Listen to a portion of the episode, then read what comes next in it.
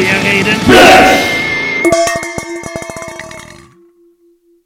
Moin, moin, hier ist Blech. Ich bin Justus Und ich bin Martina. und wir wollen über Metal reden. Und wir sitzen hier. Es ist derbe warm. Vielleicht bin ich auch verkatert. Es ist Juni. Und deswegen haben wir uns was für diese Folge ausgedacht. Richtig gute Voraussetzung auf jeden Fall. Falls euch selber noch nicht warm genug ist, äh, wollen wir eure Gemüter erhitzen und ballern euch jede Menge Heavy Metal Hot Takes Heavy Metal Hot Take. um die Ohren. Das ist das einzige Konzept dieser Folge.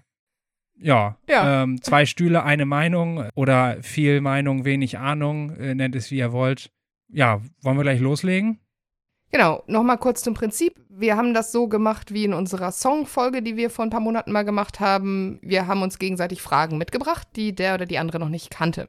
Und diesmal sind es keine Fragen, sondern Hot Takes. Dann fange ich an. Mein erster. Ein überlanges Gitarrensolo hat noch keinen Song besser gemacht. Ja, falsch. Also ich muss jetzt natürlich. Du natürlich darfst auch mit mir übereinstimmen. Ja, das ist nicht ja. verboten. Nee, stimmt schon. Ähm, überlang ist. Aber nein, ich würde nicht sagen, kategorisch überlang ist verkehrt. Und was ist überlang? Oh Gott, jetzt ist sie wieder so verkopft. Nein, was ich nur sagen wollte, ist, es gibt durchaus sehr lange Gitarrensoli, die Songs besser machen, Mhm. die sich irgendwie äh, aufbauen und alles Mögliche oder auch Songs, die mit dem Gitarrensolo anfangen. Natürlich habe ich jetzt aus dem Stegreif keine Beispiele parat, aber ich würde es nicht so kategorisch sagen. Was wäre denn dein Lieblingssolo? Also, wo wäre jetzt ein Beispiel für was, wo es richtig, richtig geil ist? Mm, ach, da gibt es so Sachen bei Amon Amarth, das War of the Gods, da ist das Solo so unglaublich singend, melodisch und bringt den Song richtig voran. Auch recht poppig irgendwie, aber das ist ein total gutes, ist auch nicht so fürchterlich Ja. friemelig. Und nein, das ist auch nicht lang. Ja, ja, sowas würde, würde für mich da auch gar nicht drunter fallen. Ich meine jetzt halt auch nicht unbedingt diese melodischen Sachen, die die Melodie des Songs weiterspielen. Ich meine dieses, du hast den Song und dann weißt du genau, ja, jetzt sind schon so drei Minuten rum, jetzt kommt nochmal das Gitarrensolo, also gniedelt sich da jemand nochmal eine halbe Minute oder länger was ab, einfach nur damit der Gitarrist auch mal was machen darf und dann geht der Song weiter und ist dann vorbei. Hm. Ja, aber es gibt schon welche, die einfach äh, so gut in sich aufgebaut und gespielt sind, dass man sie quasi auch als äh, ja eigenes, fast eigenes Instrument Mhm. oder so wahrnehmen kann. Surprise, die Gitarre ist ein Instrument. Ja, aber dass das Solo quasi noch ein eigenes Instrument Ja. ist. Ja. Und was, wenn es wirklich gut konzipiert ist, dann trägt es sich eben halt auch durch den Song und gibt dir, also kannst ja teilweise auch mitsingen oder Mhm. so weiter. Wenn du die Songs richtig gut kennst und auch die Soli äh, völlig verinnerlicht hast, ist das auch geil, da wirklich zu wissen, da kommt gleich jetzt jener Part. Manchmal sind es ja auch einzelne Töne, die Mhm. einem so richtig einen Gänsehautschauer nochmal durchjagen oder so. Also es ist natürlich als Hot Take formuliert. Ich möchte jetzt auch nicht Gitarrensoli verbieten. Ich finde nur eben, dass es oft oder häufig mal so ist, dass man genau denkt, okay, das Solo ist nur noch Selbstzweck und nicht songdienlich. Und ich persönlich, ich mag halt einfach Songs und finde es schön, wenn sich das Solo oder eben generell die Gitarren irgendwie darin einfügen und das eine Gesamtheit ist und eben nicht dieses, oh, jetzt muss das Instrument auch nochmal im Vordergrund, einfach nur, weil wir sonst nicht technisch genug sind. Es gibt hervorragende Bands, Alben, Songs oder so, die gänzlich auf Soli verzichten und äh, ja, tut dem keinen Abbruch, ne? Ja. Okay, dann bist du dran. Gut, Metal muss dreckig sein.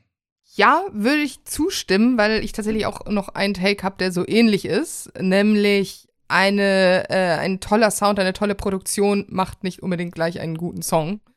Ähm, das Metal, also das ist einfach, wenn es irgendwie roh und ein bisschen erdig oder einfach authentisch TM klingt, dass es Musik meistens besser macht. Und das ist bei Metal auch in diese, Re dass dann, wenn diese rebellische Stance, die sich Metal ja so gerne dann doch auf die Fahnen schreibt, wenn das mit der Musik mitklingt, ähm, ja, finde ich schon. Ist schon interessant, dass du das so verstanden hast. Ja. Ich meinte das tatsächlich auch gar nicht unbedingt auf den Sound bezogen. Ja, okay.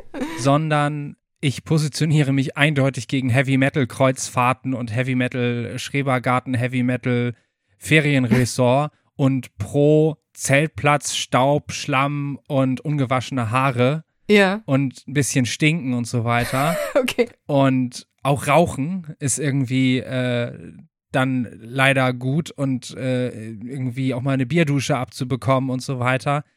Also so völlig glatt gebügelt. ja, natürlich irgendwie bei einem Indoor-Konzert in einer Stadt muss ich nicht unbedingt mich vorher in Tierkadavern gesuhlt haben, aber Metal muss ein bisschen dreckig, schmutzig, verwegen und gefährlich sein. Ja, also ich persönlich habe das hinter mir gelassen, dass ich mich auf Festivals im Bierdreck suhlen muss, weil das, dazu ist mir leider mein Schlaf zu wichtig. Früher hingegen hast du sehr viel äh, Zeit in Pfützen verbracht oder wie ist das Ich habe auf jeden Fall mal einen Savatage-Gig auf dem Wacken 2002 verpasst, weil ich in einer Pfütze lag oh, und okay. mir Schlamm aus den Augen pulen musste, ja. da kannten wir uns noch Äh, nicht. nee. Ähm, nee, auf jeden Fall, ich bin da schon bei dir. Ich finde auch diese Integration von Metal in, in Anführungsstrichen, Spießbürgerkultur finde ich auch schwierig. Also ich würde jetzt auch nicht, wie gesagt, ich hätte jetzt keine Lust, mich auf dem Festival in der Pfütze zu suhlen. Ich hätte aber genauso wenig Lust, jetzt zum Heavy Metal Kegelbahn-Kreuzfahrt zu fahren. Und in der Hinsicht finde ich schon, dass es zu einer Subkultur, die es ja eigentlich schon noch ist, durchaus passt, dass es eben auch ein bisschen sich, ja, dieses Rebellische noch, noch auslebt und dann eben lieber down to earth auf dem Festival, da die Szene stattfindet.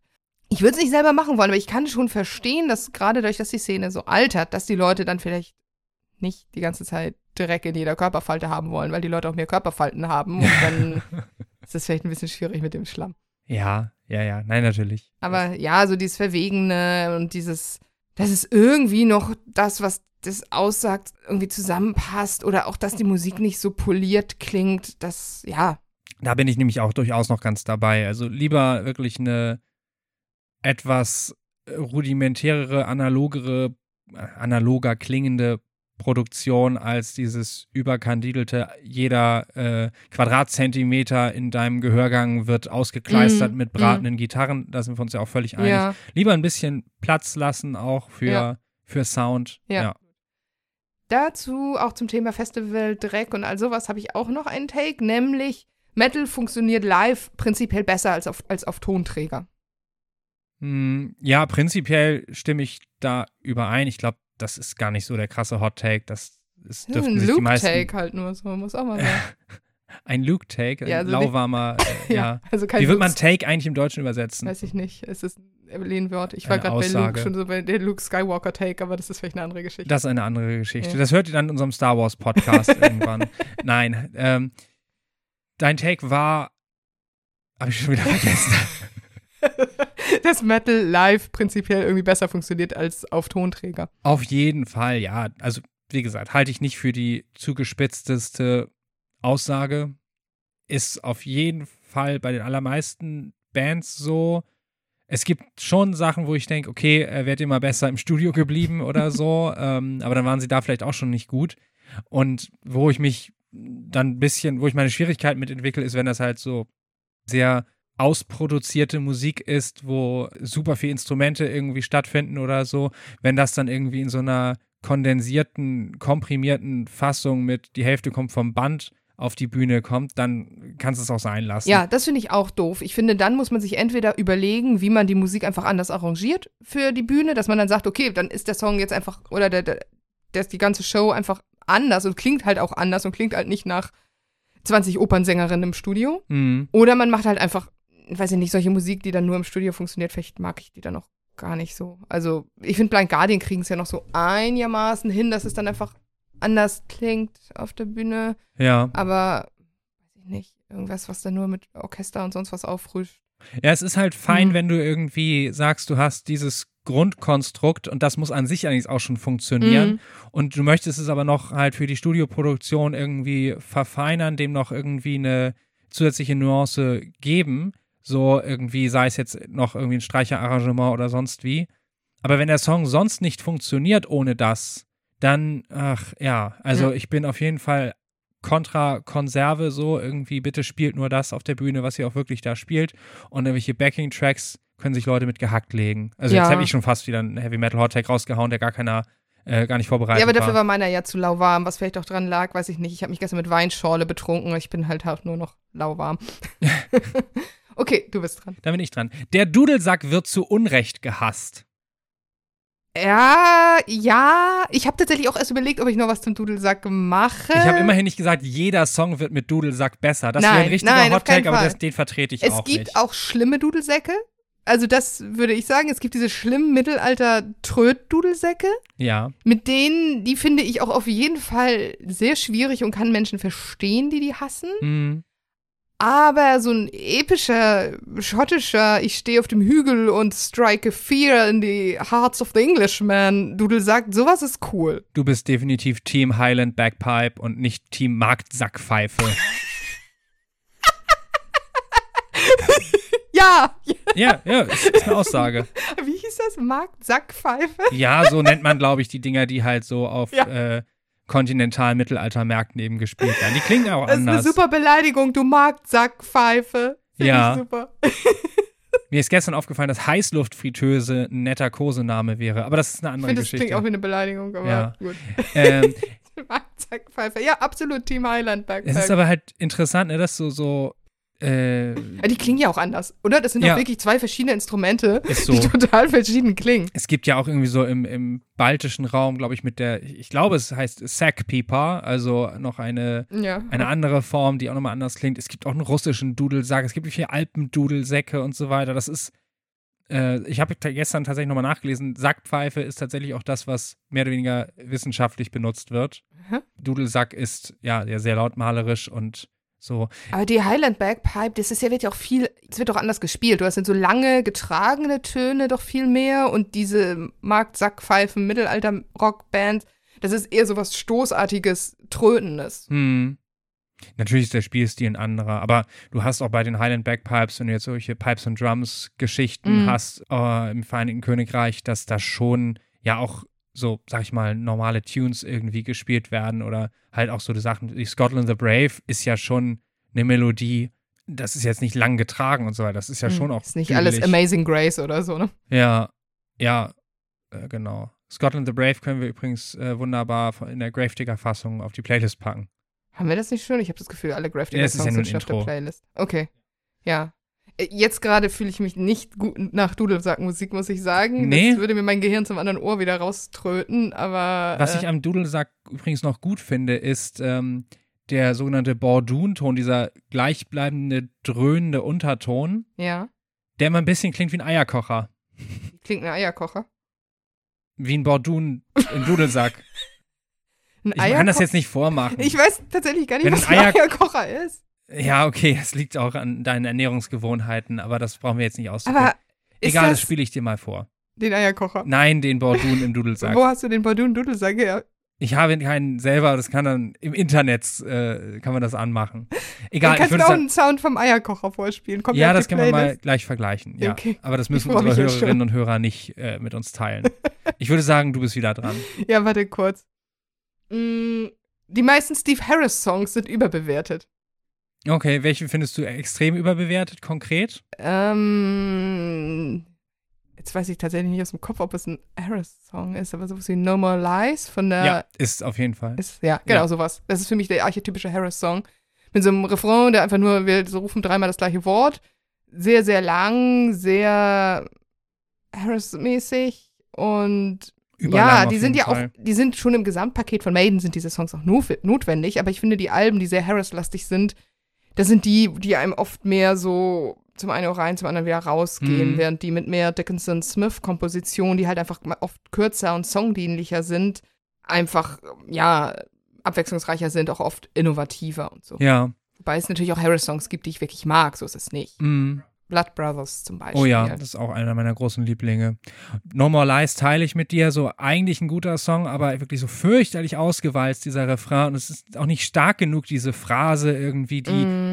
40 Mal zu wiederholen. Genau, und das ist sowas, ist ja zum Beispiel auch auf der X-Factor und der Watcher 11 ist das auch ganz viel, weil der er natürlich da super dominant war, was das Mhm. Songwriting anging. Und ich glaube jetzt auf der jüngsten, Senjutsu. ja, genau, ähm, da ist es jetzt ja auch wieder, da ist ja auch relativ Da fand ich es total interessant. Wir haben uns ja ein Interview durchgelesen. Ich meine, es war überwiegend mit Bruce, ne? Ja, ich glaube schon. Ja, und wo auch äh, nochmal deutlich wurde, dass, wenn Steve Harris seine Songs schreibt, dass er ja auch wirklich sich bis ins letzte Detail da alles vorgibt. Und das Mhm. hörst du dann auch wirklich doll raus, weil Bruce Dickinson dann immer nur diese Gesangslinien auch mitsingt und genau das macht, also überhaupt keine eigene Entfaltung da drin hat. Mhm. Ja, oder manchmal eben auch dann irgendwie versuchen muss, da irgendwelchen oder irgendwas in Melodielinien zu quetschen, die, wo das eigentlich gar nicht so richtig funktioniert. Das ist mir nicht so aufgefallen. Und wo der Gesang manchmal gar nicht ganz mitgedacht wird, ja. Ja. Gut, soll ich wieder? Ja. Okay, ähm, Warriors of the World United ist ein guter Song. Was? Nein, nein, absolut nicht. Den habe ich gestern auf dieser Feier, wo ich war, sogar nochmal wieder gehört und wieder festgestellt, wie dumm dieser Song ist und wie simpel gestrickt dieser Song ist. Und alleine Äh. dieser Dully-Rhythmus und Ja. dieses, es ist überhaupt Genau kein guter. Song. Ich finde, es ist kein guter Song, wirklich nicht. Also, weil er auch so, guten Aufbau. der hat keine Dynamik, nein, der hat überhaupt keinen guten Aufbau. Das ist einfach nur, das ist wirklich so Dosenravioli unter den Songs. Du bist kein Gourmet, ja. Nein, ich habe ihn gestern mich auch gehört, äh, als ich mir einen, äh, einen, einen allgemeinen Metal-Radio-Stream mal angehört habe und da kommt sowas ja gerne mal drin vor. Und doch, der hat echt viel. Ja, zugegeben, das Drumming ist äh, so simpel, dass das ein Einarmiger spielen könnte. Aber diese Einfachheit macht ihn irgendwie auch gut. Und Er ist Nein. nicht überkandidelt. Nein, der ist total überkandidelt. Der, alleine wie das der Sound ist, das ist jetzt auch nicht roh oder irgendwas, das ist einfach nur dumm. Ich verteidige ihn weiterhin. Ja, viel Spaß. Und Es ist wirklich, ich weiß noch, als ich den damals das erste Mal gehört habe, als das Album, wo ich mich damals ja sogar noch drauf gefreut habe, 2002 rauskam und wie enttäuscht ich von der Dummheit dieses Songs war, von dieser banalen Einfachheit, die halt nicht reduziert ist, das was Manowar ja auch mal konnten. Die konnten ja wirklich minimalistisch sein, aber das ist, das ist nicht minimalistisch, das ist einfach nur faul. Es ist wirklich so Minimum Effort, wie kriegen wir möglichst viele besoffene Leute dazu, dumm mitzugrölen. Gibt es eigentlich ein, ein Subgenre Minimal Metal? Und warum nicht? Da höre ich echt lieber Minimal Techno. Wirklich. Nee, nee, ich bin da, ich bleib dabei. Aber ich kann es nicht gut verteidigen, ehrlich Ja, gesagt. ist es nicht Brothers Everywhere, Raise Your Hands into the Air? Ich meine, Ja. hallo.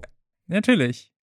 Ich habe nicht gesagt, ein guter Text. Nein, Das aber das ist wirklich Musik für Leute, die das Dortmund-T-Shirt tragen. uh, das ist der nächste Hot Take, ja. Nee, du bist dran. ich bin jetzt echt ist mir so zornig. ich hab's schon mal Ah. geschafft. Listenwahn ist eine schreckliche Art und Weise, über Musik zu reden. Ja, ja, kann ich nicht widersprechen. Deine Lieblings-Judas Priest B-Seite. Die drei wichtigsten Maiden-Album, wo das Cover blau ist. Ähm, Da hast du ja die besten Underground Thrash Metal Songs, die in einer Klobekabine aufgenommen wurden oder so dieses immer dieses Geliste, das ist so, weiß ich nicht. Martina mit einer Generalabrechnung mit dem deutschen Metal-Journalismus. ja, Es, ist das, ich frage mich, ob das wirklich auch so eine ausschließliche Metal-Krankheit ist oder eine überwiegende. das ist eine Krankheit einer Szene, wo irgendwie 30 Prozent der äh, Rezipienten Ingenieure sind, glaube ich. Das glaube ich zwar nicht, dass das der Fall ist, allerdings ich vermute, dass es eben halt damit auch nochmal so ein besonderes, ich hole meinen Schwanz aus der Hose, was ich für Expertise und tiefgreifende Kenntnis des Materials habe. Ich glaube, eigentlich ist es natürlich auch eine Art und Weise, du kannst damit relativ gut Informationen strukturieren. Und du kannst, ich habe tatsächlich gestern selber irgendwelche meine drei Alben für die Insel-Konversation geführt oder die besten frühen Maiden-Alben oder so. Mhm. Also es ist ja auch einfach so eine Konversation zu führen. Das ist auch okay, du kriegst relativ viel dann auch zum Beispiel vom Musikgeschmack der anderen Person mit. Oder wenn es im Metal-Journalismus ist, du entdeckst auch viel. Ne? Also wenn du weißt, ich mag, keine Ahnung, früher Celtic Frost und dann kriegst du eine Liste von den besten zehn, ähm, weiß ich nicht, auch so Proto-Früh-Death Metal mit okkulten Einfluss Mhm. Mit und dann denkst du, boah, geil, jetzt habe ich zehn neue Bands, von denen ich vielleicht noch gar nichts gehört habe, entdeckt. Das macht schon Sinn. Ich finde es nur halt einfach persönlich langweilig, nur so Listen zu hören und kann dir jetzt aber auch nicht vorschlagen, wie man noch super viel besser über Musik reden kann, weil viele andere Sachen mega subjektiv sind. Wenn ich dir irgendwie sage, was ich zu irgendwelchen Songs fühle oder was ich mir dazu vorstelle, ist das jetzt nur meine Idee und da kann man sich schwieriger drauf einigen, als wenn man einfach sich Listen austauscht. Hä, aber Listen sind doch auch schon per se total subjektiv. Jede Zusammenstellung, jede Auswahl, jedes Ranking in sich und so weiter, gerade damit polarisieren oder versuchen ja, doch. aber da geht so viel um Qualität, weißt du, dann wird es immer gesagt, das sind die Besten Ja. oder so. Und das ist so, das, das hat ja dann immer schon so eine, das soll immer objektiv sein mit dieser Liste. Ach Quatsch, das ist doch völlig klar, wer jetzt irgendwie im Death Forever oder so ähm, da so, so Leute sich irgendwie Listen um die Ohren hauen, dass das halt schon auch eine persönliche Liste jeweils ist. Ja, aber es hat irgendwie nichts mit Emotionen zu tun. Es ist super so strukturiert und so, ähm, so technokratisch und so. Also, Ja. Hm. ja. Also es ist eine einfache Art und Weise, über Musik zu reden natürlich, aber ich finde es immer schön, wenn man auch noch irgendwas anderes findet. Hm. Hm. Was denn? Ja, nee, ich finde es auch irgendwie nicht so hochgradig spannend. Gerade weil, ach ja, ich, ich lese ja auch nicht so rasend viel solches Material irgendwie, wo, wo Listen drin vorkommen. Aber dann habe ich immer das Gefühl, ich müsste mir das jetzt irgendwie alles der Vollständigkeit nach mal angehört haben, was ich noch nicht gehört habe, oder nachvollziehen, warum das genau so zusammengestellt wurde. Und dafür ist mir meine Zeit dann in der Regel zu kostbar. Ich glaube, was ich tatsächlich, ich habe gerade nochmal nachgedacht, cool finde, sind sowas wie, wenn zum Beispiel jemand erzählt, warum ihm ein Album total wichtig ist. So, so ein Deep Dive zu einer Mhm. Sache. Dann habe ich viel mehr, wenn das zum Beispiel jetzt, weiß ich nicht, ein Journalist, eine Journalistin, Musiker, Musikerin ist, die ich irgendwie schätze, wenn ich dann höre, ja, ich habe das und das Album immer gehört, ich habe den Song, die das Gitarrensolo finde ich wunderschön und hierzu habe ich bin ich durch die einsamen Wälder gefahren oder was auch immer, ne? Ja. Also da irgendwie sowas beigetragen wird, dann denke ich so, oh, das klingt alles irgendwie interessant. Vielleicht möchte ich mir das jetzt auch mal anhören. Das ja, vielleicht auch, weil es dann einfacher ist, als wenn du jetzt schon wieder zehn Alben, die du unbedingt gehört haben musst, Mhm. äh, hast, so, ne, und man dann einfach mal mehr da einsteigen kann und vielleicht das mitfühlen oder Ja. seine eigenen Gefühle oder Wertschätzung da reintragen. Ich glaube, ich habe jetzt auch verstanden, was du vor zwei Minuten gesagt hast Ah. oder so, dass du mit, mit äh, subjektiv vor allem meinst persönlichen Zugang, von Ja. wegen, das sind irgendwie meine persönlich wichtigsten fünf Alben aus den 80ern oder sowas und nicht irgendwie den, den Anschein der, ja, der Objektivität. Ja. Also wenn man wirklich das an sich selber heranlässt und damit auch was über sich aussagt. Ja, ja, Ja. ich finde, Musikgeschmack ist was super Persönliches. Und ich höre ja Musik, weil ich sie persönlich gut finde und sie mir was bedeutet, nicht weil die Musik immer qualitativ gut ist. Hm. Ich kann ja zum Beispiel, weiß ich nicht, sag mir mal eine Band, die gut ist, aber die ich nicht gut finde. Keine Ahnung, Ne. sowas technischen Death Metal. Ja, genau. Sagen wir mal so, irgendwelcher so. technische Musiker Death Metal. Da kann ich, ist garantiert ist das Musik, die ist qualitativ total gut gemacht. Und es gibt auch Leute, die das total lieben. Und wenn das dann jemand, der selber Musiker ist oder Gitarre spielt, voll der Fan von ist, kann ich das ja auch, wenn der mir das dann erzählt und hier und das ist total krasser, weiß ich nicht, 97 Achteltakt und so. Mhm. Natürlich verstehe ich, dass das Leute sind, die ihre Instrumente wahnsinnig gut beherrschen und die sich wahrscheinlich auch unglaublich viel Mühe gegeben haben, das auszutüfteln. Aber das berührt mich persönlich nicht. Also ist das halt einfach nicht mein Geschmack. Aber das Ja. hat ja nichts mit der Qualität der Musik zu, zu tun. Und gleichzeitig feiere ich garantiert auch irgendwie einen Scheiß ab, den andere Leute super kitschig oder super dumm finden. Aber für mich ist es irgendwie wichtig. Und Mhm. deswegen mag ich das. Das ist auch okay, wenn das jemand anderes nicht mag oder so. Ne, Also persönliche Qualität und objektive Qualität ist halt nicht immer das Gleiche. Ja, Bis auf den Sachen natürlich, die ich sehr, sehr gut von, finde und von denen ich sehr überzeugt bin, dass die auch objektiv sehr, sehr gut und wichtig sind. okay. Gut, dann mache ich mal weiter. Ja. Wir haben das, glaube ich, abgehakt. Guck mal, ne? ich bin jetzt wach. Das Schön. Mein äh, nächster Hottake ist, Bands, die nicht von ihrer Musik leben, sind grundsätzlich besser als die, die davon leben. ähm, Mit grundsätzlich ist natürlich gemeint in der Gesamttendenz und nicht jede einzelne, die nicht davon lebt, ist besser als jede andere, die davon lebt. glaube, heutzutage könnte ich mir vorstellen, dass das stimmt. Weil die Bands heutzutage so schnell in diesem, ähm, da haben wir, glaube ich, auch schon mal drüber gesprochen, in diesem Album-Tour-Zyklus und wir müssen jetzt den Fans immer wieder das, also immer wieder was, das Gleiche geben, versacken und es dann so industriell wird, weil dann halt einfach nur noch auf Wachstum oder auf Aufrechterhaltung der Erfolgskurve bedacht ist. Und dann hat man halt so ein Amon Amarth-Problem. Ich glaube, dass es in den 80ern vielleicht noch anders war, als Bands schneller von ihrer Musik leben konnten und dann ähm, auch einfach noch mehr experimentieren durften, weil halt einfach sie noch Mhm. mehr Platten verkauft haben. Ja. Und ich persönlich bin oft nicht so doll an so kleinen und Underground-Bands interessiert, weil ich irgendwie auch so ein bisschen diesen Abstand brauche, dass ich irgendwie denke, boah, das sind coole Rockstars, die da Musik machen. Aber ja, also ich würde sagen, heutzutage passt das. Auf alles würde ich es nicht anwenden. Künstlerisch wertvoller sind in meinen Ohren definitiv in der Regel die Bands, die nicht davon leben können oder nicht davon leben wollen. Ist ja manchmal auch eine Mhm. bewusste Entscheidung zu sagen, hey, das ist einfach meine künstlerische Entfaltung und nicht mein Brotberuf. Und deswegen kann ich Alben aufnehmen, kann ich Songs aufnehmen, kann ich äh, Dinge konzipieren, wie ich es möchte. Und ja, lass mir von meiner, in der Regel ja dann auch kleineren Plattenfirma da eben nicht so Mhm. doll reinreden. Das muss nicht irgendwie nach dem marketingtauglichen Schema F Mhm. sein, wie das jetzt die Großen machen müssen. Mhm. Die sind viel mehr den wirtschaftlichen Zwängen unterworfen, wenn das ihr Einkommen ist Ja. und sowas. Deswegen, und klar haben, haben Bands mit, mit dem wirtschaftlichen Status, dass sie allein sich darauf konzentrieren können, haben sie natürlich mehr Entfaltungsspielraum einfach von der zeitlichen Kapazität, als wenn du noch einen Vollzeitjob nebenher Mhm. hast. Und dennoch, du bist eben mega abhängig davon, dass dein Rezept weiterhin aufgeht. Und wie willst du denn dann experimentierfreudig werden, wenn du nicht auch ein extremes Standing dann wiederum hast? Keine Ahnung, über Metallica, die in den 90ern und auch in den 2000ern und so weiter immer wieder halt auch mal was anders gemacht haben als früher. Ja, haben damit auch wieder aufgehört, ne?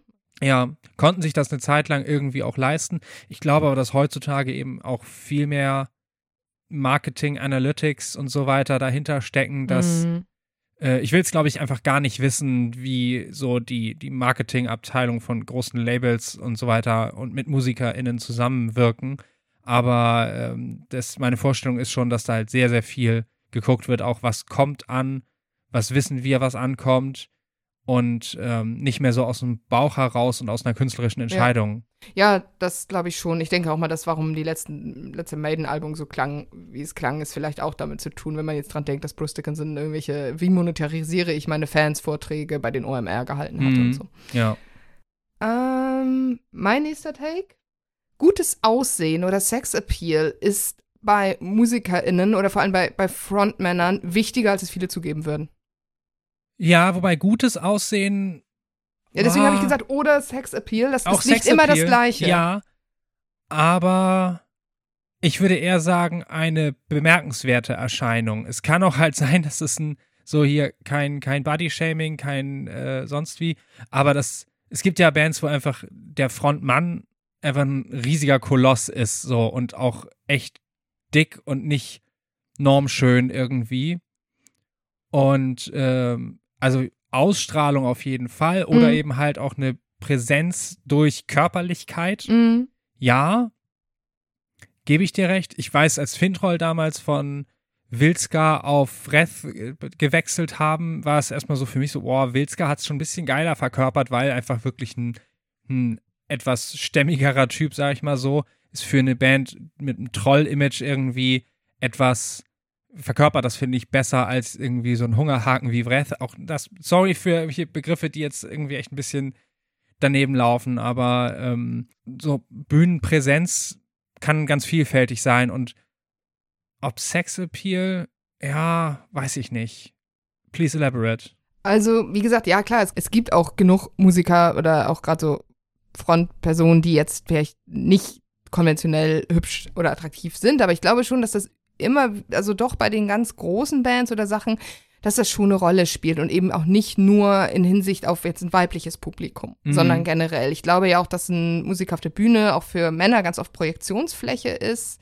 Das kann natürlich in die eine Richt- Richtung gehen. Oh, guck mal, da steht ein hässlicher Troll und jetzt haben auch hässliche Trolle das Recht auf der Bühne zu stehen. Ja. Aber eben auch, boah, der Typ ist cool und der singt über Sachen, die mich irgendwie interessieren, also prä- repräsentiert das auch mich und so. Und das dann auch so dieses, ne, warum feiern oder haben das vielleicht auch früher als Groupies und all solche Sachen noch so ein Ding war, warum haben es auch die männlichen Fans abgefeiert, dass die Musiker irgendwie Frauen abgeschleppt haben Mhm. und so. Da ist ja schon, irgendwas schwingt da ja. Projektionsfläche, Ja. Wunsch, Wunschdenken und so Genau. weiter, ja. Ja, und natürlich ähm, ist nicht zuletzt eine Gitarre auch ein Phallus-Symbol, so wie sie gehalten, wie sie gespielt wird. Ähm, hattest du ja mal erzählt, dass Blixer Bargeld von Einstellung Neubau einen ganz bewussten anderen Gitarrenstil sich so angeeignet hat, um eben nicht so schwanzig rüberzukommen. ja, ne? genau. Aber das tun ja die meisten Rockstars dann irgendwie schon, dass sie, ich meine, das Mhm. hat auch sowas Masturbatives Ja, ja, irgendwie genau. so. Und warum spricht man denn von Griffbrett-Wichserei Ja, ja. und so? ja, natürlich. Also Ja. es ist wahrscheinlich einfach eine totale Verklemmtheit, dass wir als Metal- oder Rockfans über sowas dann irgendwie wahrscheinlich unterbewusst das Sexualisieren, ohne es zu merken, was bei unterbewusst schon ziemlich drin steckt, Mhm. drin steckt. Äh, Oh. ja, ich hätte sonst, aber der ist auch ganz hinten auf meiner Liste, den hätte ich jetzt auch wahrscheinlich gar nicht ähm, gebracht, dass Sex irgendwie eigentlich unterrepräsentiert ist oder zumindest off, also offenes Thema irgendwie in der Metal-Szene ist es halt nicht. Es ne? ist super ist, verklemmt halt, eben Ja. mit diesem einerseits super Körperlichkeit, Sexualisierung, da passt das auch hin und da passen auch die, weiß ich nicht, Männer in den engen Lederhosen auf der Bühne rein Mhm. und die Tittencover und sowas, aber gleichzeitig es wird es irgendwie so, so, vielleicht sind wir kinky, aber eigentlich auch nicht, weil irgendwie ist es auch gruselig, so ja, das mitschwingt. Also das, ja, wo wir jetzt natürlich überhaupt keine äh, zwei Meinungen haben, ist, dass äh, wenn du eine Frontfrau hast, dass die wesentlich mehr dem Zwang unterworfen Mhm. ist, irgendwie hübsch, sexy zu sein. Und ja, es gibt dann äh, auch wenige, die irgendwie auch äh, da einigermaßen in Würde altern, so, aber das wird einem Mann natürlich auch viel mehr verziehen, wenn er dann irgendwie Mhm. graue Haare und einen Bierbauch hat. ja. Kannst du als Frau nicht bringen, deswegen musst du dich auch mit äh, 60 noch irgendwie jugendlich geben und, und, dich so. in irgendein Korsett zwängen, ja, ja. Ja, und es gibt echt wenig Frauen immer noch, die jetzt da wirklich einfach sagen, ich trete jetzt einfach in Jeans und T-Shirt auf die Bühne, so, ne? Das Ja, ist ja. immer noch so ein Oder so eben ein halt auch mit einer Figur, die jetzt nicht als Ja, normschön das stimmt. gilt. Ne? Ja. ja. Super Ja, wenig erlebt man da. Und wenn, dann Mhm. wird es Ja, natürlich gibt's eine gleich. Metalband mit einer dicken Frau? Ich habe mal, ich krieg den Namen jetzt nicht mehr hin, irgend so eine Symphonic Metal Band bei einem, also irgendwo als Vorband gesehen Mhm. mit einer durchaus voluminösen Frontfrau. Und ich habe damals garantiert, das ist auch schon sicherlich zehn Mhm. Jahre her, habe ich bestimmt auch irgendwie selber dumme Witze darüber gemacht oder Ja. so.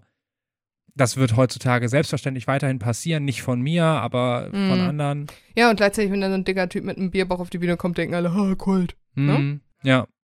Körperlichkeit müssen wir nochmal definitiv Mhm, auch ja. äh, vertiefen. Aber ich glaube schon, dass es eben auch ein Erfolgsfaktor ist, auch wenn die männlichen Musiker gut aussehen. Aber dürfen auch nicht zu gut aussehen, dann wird wieder gesagt, haha, guck mal, der ist halt hübsch. Das finden dann Der Schönling oder so. Genau, das hat ja. das männliche Publikum auch wieder ein Problem mit. Ja. Mhm. Hey, würde dir ein Beispiel einfallen, wo jemand als zu schön vielleicht gelten könnte? Natürlich einerseits äh, die ganzen Glam-Bands früher, aber eben auch, ich muss gerade tatsächlich an die Frühphase von Ed Guy und Ja, Tobias Tobi Sammet denken, mhm. der dann auch immer so, ne, der dann ja auch das, glaube ich, selber teilweise auch damit so ein bisschen gespielt hat, indem er sich dann irgendwelche dummen Sachen angezogen hat. So. Ja. Wo das, glaube ich, bei dem ist es dann irgendwann auch so, habe ich abgeflaut. Ich glaube, die haben immer noch ein relativ weibliches Publikum, aber der hat ja dann einfach mit Avantasia auch diesen riesen Appeal so an möglichst einfach, dass alle das irgendwie mögen und der auch mehr so Richtung Mainstream ging und so. So wie ich das damals auch mitbekommen habe, ich meine, das ist jetzt ja auch schon eine Weile her, dass das so richtig relevant war, ist das dann irgendwann abgeflaut, so dass das immer Thema war. Aber ich glaube, in den ersten Jahren schon sehr so. Ja. Und das eben, weil das halt auch in so einem Genre war, wo sonst die anderen Power Metal, deutschen Power Metal Bands halt eigentlich eher so ein bisschen aussahen wie Nerds und dadurch das nicht so, so ein Thema war. Mhm. Ich glaube, bei Blind Guardian hat sich niemals jemals drüber nachgedacht, ob da irgendjemand gut aussieht oder nicht. So, die sahen halt einfach normal aus. ne, Ja. So. Ja, ja, genau. Ja. Alright, äh, würde ich nochmal weitermachen. Mhm. Und äh, jetzt kommt wirklich ein ziemlicher Hot Take, Oh. glaube ich. Äh, Thrash Metal ist eigentlich total zwischen die Stühle gesetzt und nichts Halbes und nichts Ganzes. Würde ich nicht sagen. Warum? Zwischen welchen Stühlen? Zwischen klassischem Heavy Metal und es ist nicht konsequent genug, dass es dann irgendwie Death Metal würde. Der Gesang ist einfach so auf halber Strecke stehen geblieben. Die Gitarren sind nicht weit genug runtergetuned und so weiter. Und ähm, ja, also wirklich so eine Zwischenstufe der Evolution. Und es ist für mich verwunderlich, dass das so groß geworden ist. Aber es hat, ich glaube, da gehört auch eine äh, bestimmte Attitüde auch dazu, ne? Dass es auch immer mehr, mehr politischer war, dass es auch so Verflechtung mit Skatern und sowas hatte, dass es ja auch, wie gesagt, so Bands hat, die sehr viele Bands hatte, die riesengroß geworden sind, ne? Ich meine, denk an äh, Slayer, Anthrax, Metallica, Megadeth Anfangszeiten ja auch, die eben viel, viel kommerziell erfolgreicher wurden, als es irgendwelche Death Metal Bands je waren. Vielleicht ja, und das ist aber auch äh, kein, kein Argument irgendwie Ja. Erfolg. Ich meine, es ist jetzt eine Meinung, die, von der ich weiß, dass sie äh, nicht viele teilen. So, so der Massengeschmack geht an meiner Haltung vorbei. Ja, aber ähm, es gibt doch auch andere Musikrichtungen, die nichts Halbes und nichts Ganzes sind. Welche denn? Nimm mal sowas wie, was du vorhin meintest, Symphonic Power Metal. Was ist denn das? Naja, es ist jetzt nicht, dass es irgendwo noch eine konsequentere Aus, Ausarbeitung dieses eingeschlagenen Weges gibt, wie es beim Thrash Metal Ja. durchaus der Fall Aber ist. Thrash Metal ist ja jetzt auch nicht unbedingt die Vorstufe von Death Metal immer. Ne, es ist, die Gitarren sind halt nicht so runtergestimmt. Du hast einen Gesang, der nicht so ein Grunzi-Gesang ist. Ne? Death Metal, finde ich, ist einfach sein ganz eigenes Ding. Es hat auch andere Songstrukturen.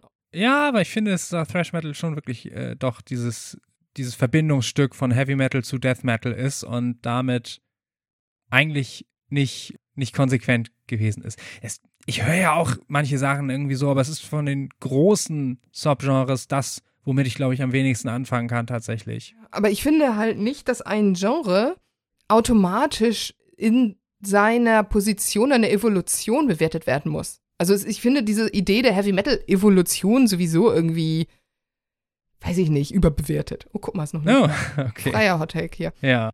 Also, ja, die Band macht dann irgendeine Musik und die mag man oder die mag man nicht und die funktioniert oder die funktioniert nicht, aber man muss es nicht immer in so einem Evolutionsbaum sehen und selbst die echte Evolution funktioniert ja nicht so. Die läuft auch nicht auf ein Ziel hin, sondern die echte Evolution, ne, dieses alles ev evolutioniert vor sich hin, bis wir irgendwann bei Menschen der Krone der Schöpfung angekommen sind, ist ja auch Blödsinn. Die Evolution ist halt einfach so ein großer Haufen Stuff, der immer wieder neu auswürfelt, was funktioniert und was funktioniert nicht Ja, es ist weiter. und nicht Fluss. auf ein von irgendjemandem definiertes Ziel hinläuft. Und so ist es bei Musikevolution auch. Na gut. Ich fühle mich ausgedribbelt, ist okay. Ha, ich habe gewonnen. Nein, passt du nicht. Doch. Du bist dran. Äh, ja, warte kurz, ich muss auf meine Liste gucken. Listen werden überbewertet. Oh, ich habe noch einen, so einen Twitter-mäßigen Hot-Take. Männer weinen lieber bei Metal-Balladen, anstatt in Therapie zu gehen. Oh ja, wobei, ey, ich höre, sehe wenig Männer bei Metal-Balladen weinen. Also, Metal-Balladen sind ja meistens auch gar nicht so irgendwie auf persönliche, emotionale Dinge gemünzt, sondern irgendwie darauf, dass ein paar Barden im Wald zusammensitzen und äh, über Hobbits, Dwarfs und Elves singen und nicht irgendwie Trennungsschmerz oder sonst wie. Ich kenne Menschen, die bei Heart of Steel geweint haben. Das tut mir leid. Ähm, wie, wie ist das? Also dieser Take war nicht auf diese Menschen bezogen, also auf nicht auf Leute bezogen, die ich persönlich kenne, aber eben diese, ich sehe es eher so ein bisschen jetzt überspitzt formuliert für dieses Bedürfnis, große Gefühle und Pathos über Metal zu sublimieren und über dieses über larger than life Emotionen auf der Bühne. Es müssen wahrscheinlich noch nicht mal Balladen sein. Ja, natürlich. Ich meine, warum vertiefen wir uns oder knien wir uns so tief in eine Musikrichtung rein, die auch durchaus extrem ist, weil sie extreme Gefühle auch irgendwie kanalisiert und so weiter. Auf gar keinen Fall ersetzt Metal oder eine Metal-Ballade irgendwie Therapie oder sich profund mit seinem emotionalen Haushalt auseinanderzusetzen. Und dennoch natürlich hilft uns allen das irgendwie mit auch Alltagsstress, Sorgen und irgendwas zurechtzukommen, kanalisiert das und, und ist auch irgendwo Triebabfuhr, meinetwegen bei Frust und weiß ich nicht.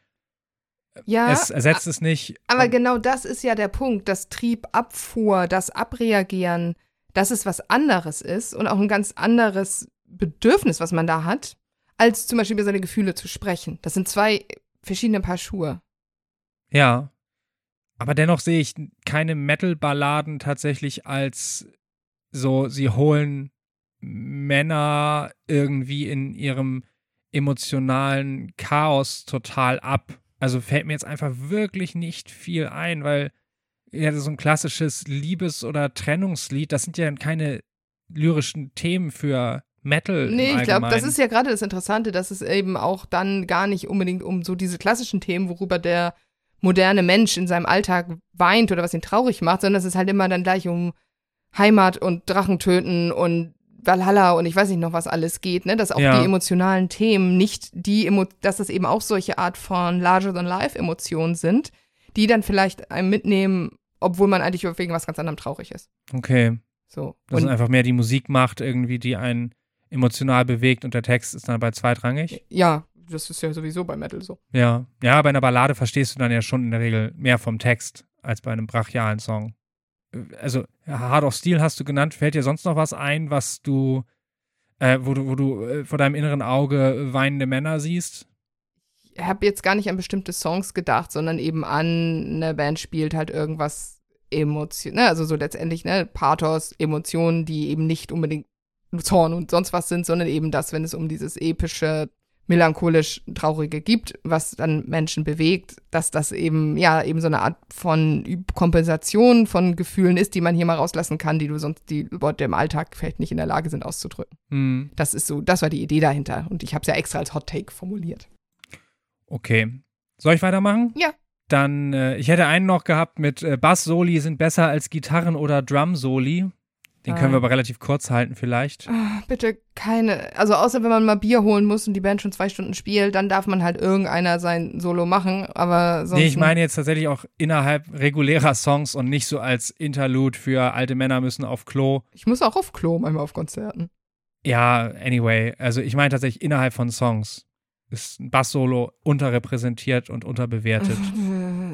Ich würde da die gleiche Meinung anstellen wie für Gitarrensoli, dass es einfach um die Songdienlichkeit Okay. geht und dass es schön klingt und nicht wirkt, als ob es da reingepropft wurde. Ja, dann äh, kürzen wir das ab. Soll ich gleich nochmal ein nächstes machen? Ja.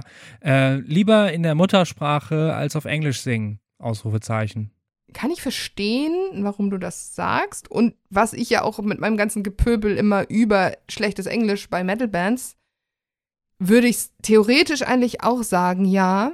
Das Problem ist, dass ich persönlich Englisch dann doch immer auch noch, weiß ich nicht, schöner für mich klingt und ich über schlechtes Englisch dann auch hinweghören kann, Mhm. während ich zum Beispiel Deutsch immer mithöre. Ich höre ja deswegen relativ wenig Musik auf Deutsch, weil ich es nicht ausschalten kann, wenn ich zum Beispiel einfach nur auf die Musik hören möchte. Und bei Metal, wo es ja auch die Musik halt auch noch das Wichtigere ist, dann, dann doch lieber ornamentalisch schlechtes Englisch Ja. als auf Deutsch, wo ich die ganze Zeit denke, ah, ja, okay, ist auch Wir- so eckig. Wir beide hören natürlich auch relativ viel Musik als Begleitprogramm zur Arbeit oder so. Und da, wenn man sich auf irgendwas, meinetwegen auch mit Text konzentriert, ist ähm, äh, das Ganze in einer Sprache, die man gut verstehen kann, äh, ist ziemlich lästig. Deswegen, aber dann finde ich halt auch super, irgendwie Moon Sorrow zum Arbeiten zu hören, weil erstens ist der Gesang äh, schwer verständlich und zweitens ist, sind meine Finnisch-Kompetenzen doch sehr überschaubar. Deswegen habe ich da eh auch einfach keinen, Mm. keinen, keinen sprachlichen Zugang. Haben wir nicht vorhin über Moonsorrow auch geredet? dass der Sound finde find ich persönlich total toll. Ich mag das total gerne. Mhm. Aber dadurch, dass ich den Text halt gar nicht verstehe, ist es für mich halt fast wie Instrumentalmusik.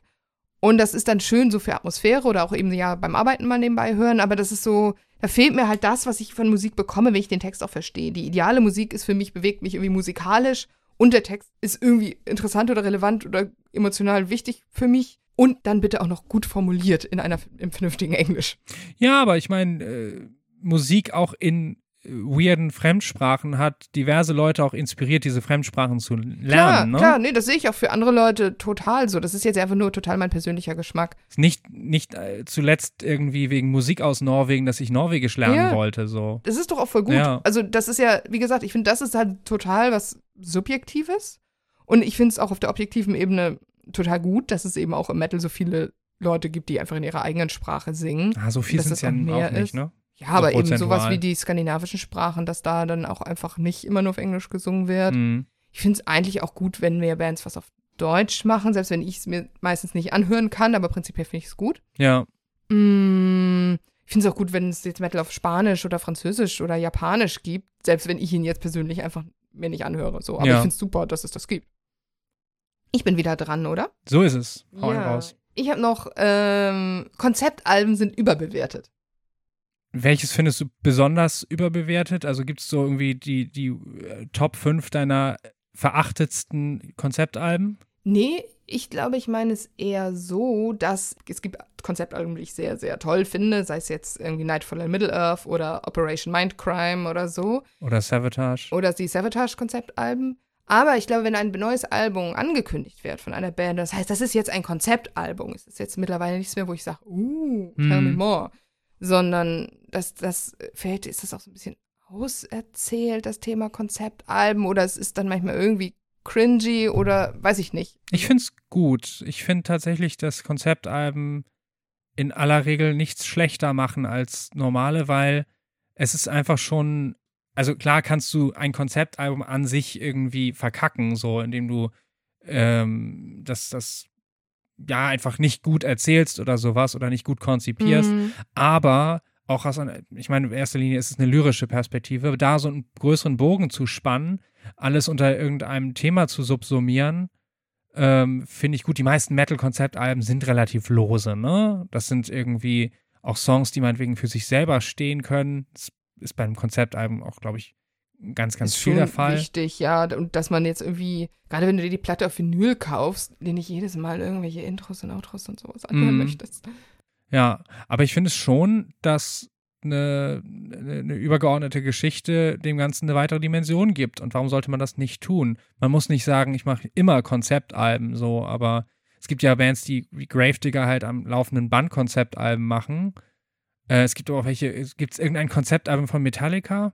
Nee. Nee, ne? Bei Maiden ja, irgendwie dieses, äh, Dieses Matter of Life and Death. Ja. Obwohl das war einfach nur, es geht einfach in jedem Song über Krieg. was aber auch nichts Maiden-untypisches Nee. ist. Und angeblich ist ja Seventh Son of a Seventh Son ein Konzeptalbum, aber das ist so vage und lose und Mhm. eigentlich ist es eigentlich auch keins. Ja, Also es ist, glaube ich, der Anfang und das Ende, ja, mit diesem ähm, Seven Deadly Sins und so weiter. Das ist Mhm. schon so ein bisschen so musikalischen Rahmen halt. ja, oder wollten sie vielleicht auch interessanter ja. wirken, als sie waren, weiß ich nicht. Ja, es gibt von den ganz Großen gar nicht so viel, ne? So, das ist tatsächlich, es gibt eher so, so Mittelklasse-Bands, die zu Konzeptalben neigen, vielleicht. Mhm. Ja, oder wo es in, ne, sowas wie du meintest bei Gravedigger, wir sind nicht der, der Gravedigger-Podcast, ich weiß nicht, warum wir schon wieder bei Gravedigger reden. Weil sie Ähm, Relevanz haben, ja. Ja. Ähm, der bei denen das halt einfach schon immer so seit der langer Zeit ihr Ding ist, ne? Oder bei Blind Guardian, wobei ich bei Blind Guardian das wirklich, ja, es ist halt auch der Nostalgie-Jugendfaktor, dass natürlich so nach Nightfall nie wieder irgendwas anderes kommen könnte. Aber es war ja auch nur dieses eine Konzeptalbum, ne? Nee, da war doch noch, es gab doch das von 2015, Behind the Red Beyond the Mirror. Red Mirror? Ist das nicht ein Konzeptalbum? Über irgendwas? So richtig ein Konzeptalbum ist das, glaube ich, ich nicht. glaube, das ist ein Konzeptalbum über irgendwas Ausgedachtes. Okay, ja, ja, vielleicht. Und dann dieses Orchesteralbum. das Orchesteralbum auf jeden Fall, ja, genau. Ja. Legacy of the Dark Lands. Heißt das so? Ja. Ah. Ja. Ich habe das Buch sogar gelesen, äh, dadurch angeregt. Das Buch ist nicht gut. Also, das, äh, die dunklen Lande, hat mir nicht so gefallen. Naja. Therian haben, glaube ich, auch immer noch mal damit so Konzeptalben gemacht. Ja. Aber es ist halt auch wieder irgendwas ein bisschen obskureres. Ja, so über irgendwelche okkulten Geheimbünde in der frühen Neuzeit Ja. und sowas, ne? genau. Ich glaube, es liegt auch daran, dass eben Lyrics oft nicht das überzeugendste dann teilweise an einem Metal-Song sind. Und wie du auch sagtest, ein Konzeptalbum ist vor allem durch die Lyrics ja geprägt. Mhm.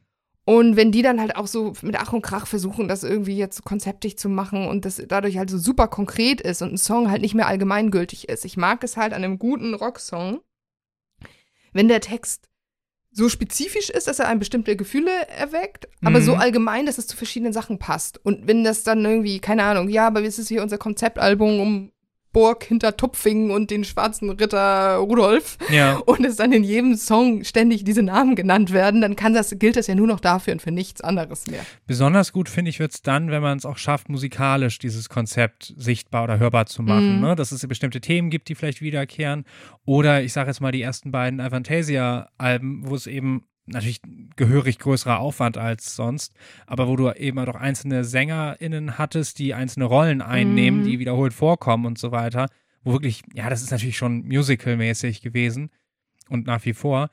Aber so, so schaffen es die meisten natürlich nicht. Wie sollen sie auch? Ne? Ja, bei den ersten Avantasia-Alben, das ist halt auch so, die habe ich so oft gehört in meinem Leben und ähm, dass ich die auch relativ so nostalgisch aufgeladen sehe, dass ich das auch nicht so richtig objektiv beurteilen kann. Mhm. Ähm, und außerdem, meine Schwester fand das halt ganz, ganz toll. Und wenn man dann so Teenager ist, findet man das, was die Schwester toll findet, natürlich immer automatisch nicht so toll. Und ich weiß, dass ich damals darüber gelästert habe, dass ich es doof fand, dass immer so oft die Namen der Figuren in den Songs genannt wurden. Und so Free Anna from her tower oder irgendwie so. Ja, Ähm, ein bisschen zu sehr in your face. Ja, genau, weil ich meine, da war, weiß ich nicht, wie alt Tobi Sammet da Anfang war. 20. Ja, und irgendwie. hat dann, dann diese Lyrics halt geschrieben, mit, mit, so wie er das damals halt konnte.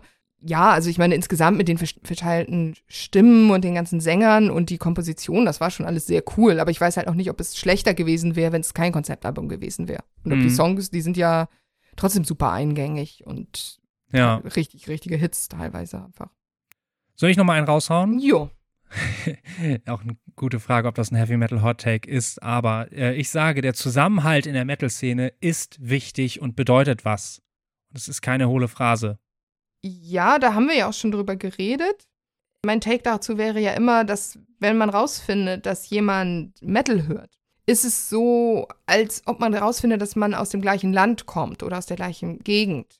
Das heißt, man hat auf jeden Fall was gemeinsam, Mhm. aber es bedeutet nicht, dass man sich automatisch mag und automatisch Best Friends ist. Aber man kann zumindest davon ausgehen, dass man bestimmte Werte, bestimmte Sachen teilt. Einfach, weil man da kulturell mit aufgewachsen ist. Eine gemeinsame Sprache spricht Genau. sozusagen auch, Und ja. das ist dann einfach cool, um, also das habe ich immer, immer wieder erlebt in meinem Leben, wenn ich Menschen kennengelernt habe und rausgefunden habe, oh, du hörst auch Metal, dann hat man auf jeden Fall schon mal ein Gesprächsthema. Und das ist irgendwie cool und das verbindet. Und dann findet man halt raus, ob man sich auch abseits davon mag oder ob das ne, wirklich noch mehr Verbindungen gibt. Ist auch ein ziemlich lauwarmer Take, ja. Ja, Mhm. so ein bisschen jetzt so ausverhalten ist doch noch okay. Das ist in Ordnung, ja. Gut, ich glaube, es sei. Ich habe noch einen. Hast du noch einen ganz wichtigen? Nee, aber einen, der eigentlich noch gut ist, ein guter Take. Okay. Ähm, klassische Alben ganz am Stück spielen macht Gigs nicht besser, sondern ist schade für die Dynamik, weil Ja, diese ja. Surprise abfällt. Muss so. ich auch nochmal voll, voll zustimmen. Ist eine Unsitte, richtig guter Take auf jeden Fall. Ha. Ist eine Unsitte, dass das seit irgendwie, keine Ahnung, 10, 15 Jahren immer wieder Bands auf Tour gehen und wir spielen das Album komplett. So, nervt mich auch. Also klar, habe ich mich auch mal gefreut, Blind Guardian mal die gesamte Imaginations am Mhm. Stück spielen zu hören. Aber genau was du sagst, bei einem Konzert will ich nicht wissen, welcher Ja. Song als nächster Ja, kommt. Ich genau. möchte dieses Überraschungsmoment, ich Ja. möchte jubeln und ich möchte, nein, ich möchte nicht sagen, oh shit, den, dafür geht jetzt ein guter anderer Song verloren oder so. Ich will mich einfach echt freuen darüber und ja, also was natürlich noch funktioniert, wenn das Konzert lang genug ist und sie nicht nur dieses Mhm. Album spielen, ja, Oder was ich halt total gut finde, ist, wenn sie sagen, hier, wir machen eine Tour und wir spielen nur die ersten vier Alben oder nur den alten Scheiß oder wir Mhm. spielen aus der Ära was. Das haben Maiden ja mal gemacht, dass sie nur von den ersten vier Alben was gespielt haben. Ist auch schon wieder 20 Jahre her, aber oder Gamma Ray mit Skeletons in the genau. Closet. Sowas ja. finde ich richtig geil, weil man dann weiß, okay, ich kann mich auf den ganzen alten Scheiß freuen, aber ich weiß immer noch nicht, welcher Song jetzt wann kommt und was sie ausgewählt haben und habe da einen Überraschungsmoment. Ich habe ja zum Beispiel auch mal einem, wann war das, 2006, Metallica, als die zum Jubiläum Master of Puppets ganz gespielt haben. Ja. Und da habe ich ganz lange vor dieser, dem Konzert versucht, mich nicht für die Setlist spoilen zu lassen. Hm. Und dann hatte ich mir irgendwie eine Woche vor, der, vor dem Konzert, damals auf der Waldbühne, mir die Show vom Rock am Ring, die war, kam dann im Fernsehen und ich hatte gedacht, ah, ich gucke da jetzt einmal in einen Song, einmal einen Song rein, Ja. aber noch nicht mehr. Und dann habe ich genau in die Ansage reingeschaltet, wo James Hetfield sagte, ja, jetzt spielen wir das ganze Master of Puppets Album. Und ich dachte so, scheiße! Weil ich hätte mich mega gefreut, wenn, das, wenn ich das, diesen Überraschungseffekt gehabt hätte. Allerdings weiß ich noch genau, auf dem Konzert selber wusste ich dann halt auch mal, was als nächstes kommt und dachte so, hm, wo gehe ich denn jetzt mal auf Klo? Ja, ja, und es, es gibt ja auch durchaus, also auf jedem Album, wenn es nicht eine reine 10 ist, ja, Master of Puppets ist für viele Leute eine reine Mhm. 10, aber es gibt auf den meisten Alben irgendwie auch Songs, wo man denkt, ey, die müssen nicht auf die Bühne. Die sind Ja. cool vielleicht irgendwie in sich, aber die schreien nicht nach einer Live-Umsetzung. So. Ja, oder man hat sich schon hundertmal gehört, wenn Maiden jetzt Number of the Beast live spielen und ja, okay, gibt's da, ja, gibt vielleicht mal zwei Songs, obwohl Invaders muss ich jetzt auch nicht live hören. Children of the Damned spielen sie so auch ab und zu mal. ja. Acacia Avenue habe ich aber, glaube ich, auch schon mal irgendwann live gehört. Aber so, Mhm. ne, was, so viel ist dann auch nicht mehr übrig, außer den Sachen, die sie eh immer spielen. Ja, gibt es eigentlich auch Bands, die wirklich ihr ganz aktuelles Album dann komplett auf Tour performen und so? Ja, oder oft ja schon, wenn eine Band jetzt wirklich es ernst meint mit dem neuen Album auf Tour, dass sie es jetzt nicht in der gleichen Reihenfolge live performen, aber dass, dass sie acht viel von zehn spielen, Songs ja. spielen, davon ja. Ja. Maiden haben tatsächlich auch mal das Matter of Life and Death Album in, ihrer, in der Gänze performt. Das war Okay. auch so ein bisschen, ja, das war durchaus gewagt, aber es war halt auch ein bisschen langweilig. Hm. Ja, sonst kenne ich das halt eher so zu einem Albumjubiläum. Mm, ja, genau. So Fintroll habe ich 2014 das gesamte Nutford spielen hören. Mm. Fand ich aber auch nicht so super notwendig irgendwie. Und dass Leute das da, derbe abfeiern. Ich finde Ja. dann auf Shuffle, bitte. Das würde ich gut finden. Wir spielen das gesamte klassische Album XY, aber wir sagen euch nicht, in welcher Reihenfolge. Ja, aber nein, weil so zumindest immer meine naive Hoffnung, du machst dir auch Gedanken dabei, wie die Songs aufeinander Mhm, ja. aufbauen und so letzten Endes ist die Dramaturgie, wie ein Album aufgenommen ist oder in welcher Reihenfolge die Songs auf dem Album stehen, ist nicht eins zu eins, aber schon grundsätzlich auch Mhm. übertragbar auf irgendwie den, den Spannungsbogen auf einem Konzert. Dass auch zwischendurch mal eine ruhige Nummer kommt und dass nicht irgendwie erst alle Geballernummern, dann kommen die äh, krachenden Stampfer und dann kommt die Ballade zum Schluss. Das wäre so, wie wenn man Dateien nach Dateityp sortiert. Ja, so defragmentieren irgendwie. Ja, Mhm. oh Gott. Ich, mir ist jetzt gerade noch ein Take eingefallen zu Konzerten, nämlich, ich finde es äh, gut, wenn vor jedem Song eine Ansage kommt. Ja, finde ich auch. Gibt's glaube ich, keine Diskussion. Okay. Nee, weiß ich nicht. Es gibt auch Leute, die sagen, oh, Ansagen, blö, lieber Musik. Also die Ansagen sollten halt nicht ewig lang sein und nicht total dumm und nicht mit jetzt bitte alle Weißwurst, jetzt alle Sauerkraut und jetzt alle Klatschen und jetzt alle Frauen und jetzt alle Männer und Mhm. jetzt alle Hampelmann. Aber wenn vor dem Song, vor jedem Song eine kurze Ansage kommt, die ähm, irgendwas gibt, die es eben auch mehr gibt, als dass man sich einfach nur, das, das kann man sich auch so die Songs anhören. Ja, Ähm, das, das mag ich total gerne und auf jeden gut, Fall. Leute das machen. Persönlichkeit, ist Performance, ist das, was live auch ausmacht. Mm, Weiß ich, war gerade neulich bei Radio Bob oder so, auch genau diese Diskussion. Da hat jemand auch wiederum Avantasia und Edguy und den Labercop in, mm. äh, ins Feld gebracht, aber fand das halt auch gut, weil am Ende, ähm, ja, stehe ich da auch genau auf der gleichen Seite. Das macht ein Konzert zu was Einzigartigem, selbst wenn die Ansagen, wenn man mehrere Konzerte einer Tour besucht, sich wiederholen. Oh, das finde ich schlimm. Wenn das Ja. wirklich genau so super einstudiert ist. Ja, natürlich bisschen einstudieren irgendwie äh, für deine Performance, machst du das schon auch, aber wenn es genau die gleichen Worte sind, ist lame. Genau, ja. Also bei einem, weiß ich nicht, einem Singalong-Spiel, das muss man ja vielleicht mal einstudieren und gucken, ob es funktioniert, so. Aber bei irgendwie, weiß ich nicht, was zur Stadt sagen oder zum, wenn einem irgendwas zum Song nochmal was Neues einfällt, das ist schon, schon Ja, schön, ja. auf jeden Mehr Fall. Menschlichkeit auf der Bühne. Mehr Menschlichkeit auf der Bühne finde ich auf jeden Fall sehr unterstützenswert, ja. Du, ich glaube, wir haben es, also ich habe, wenn dann nur noch lauwarme Geschichten, äh, die brauchen wir nicht mehr. Und äh, ein bisschen Abkühlung können wir jetzt irgendwie auch vertragen. Ja, genau. Es wird immer wärmer. Zeit für die Hottie, äh, Metal, genau, Heavy Metal Cool Takes. Genau. Äh, liebe cool Hörende, down. wir werden jetzt irgendwie mal einen Monat äh, Sommerpause einlegen. Ihr seid eh hoffentlich irgendwie auf Festivals oder anders unterwegs und habt wahrscheinlich gar nicht so viel Bock auf Podcast. Deswegen hört ihr von uns danach wieder erst im August. So Genau. der Plan. Aber dann richtig. Wir haben auch schon ein sehr cooles Thema für dann. Genau. Stay tuned. Und ja, ich sag bis dann, euer Blech-Podcast. Bis denn.